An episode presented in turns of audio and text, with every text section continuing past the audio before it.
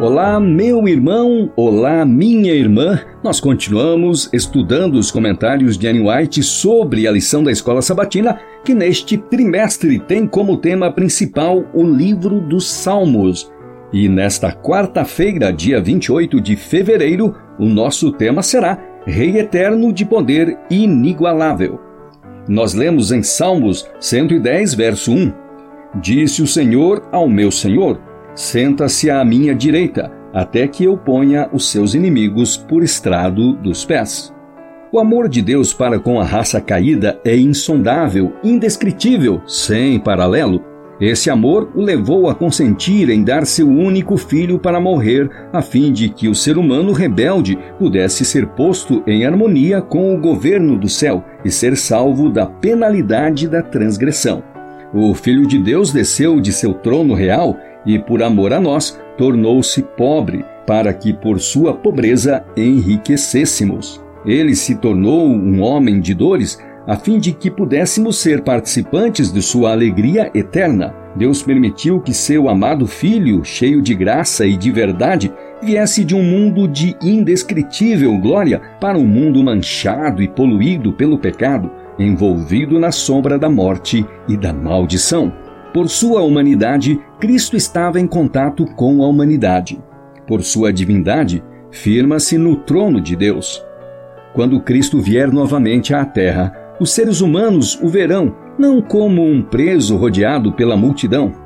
Naquela ocasião, ele será visto como Rei do céu. Cristo virá em sua glória, na glória do Pai e dos santos anjos, Milhares de milhares de anjos, os belos e triunfantes filhos de Deus, possuindo extrema beleza e glória, o acompanharão. Então se assentará no trono de sua glória, e diante dele as nações se juntarão. Eis que todo olho o verá, e também os que o transpassaram, em lugar de uma coroa de espinhos, terá uma coroa de glória, uma coroa dentro de outra, em lugar daquela velha roupa real de púrpura, terá veste do mais puro branco, como nenhum lavandeiro no mundo as poderia alvejar. Marcos 9:3. Nas vestes e sobre sua coxa estará escrito um nome: Rei dos Reis e Senhor dos Senhores. Apocalipse 19:16.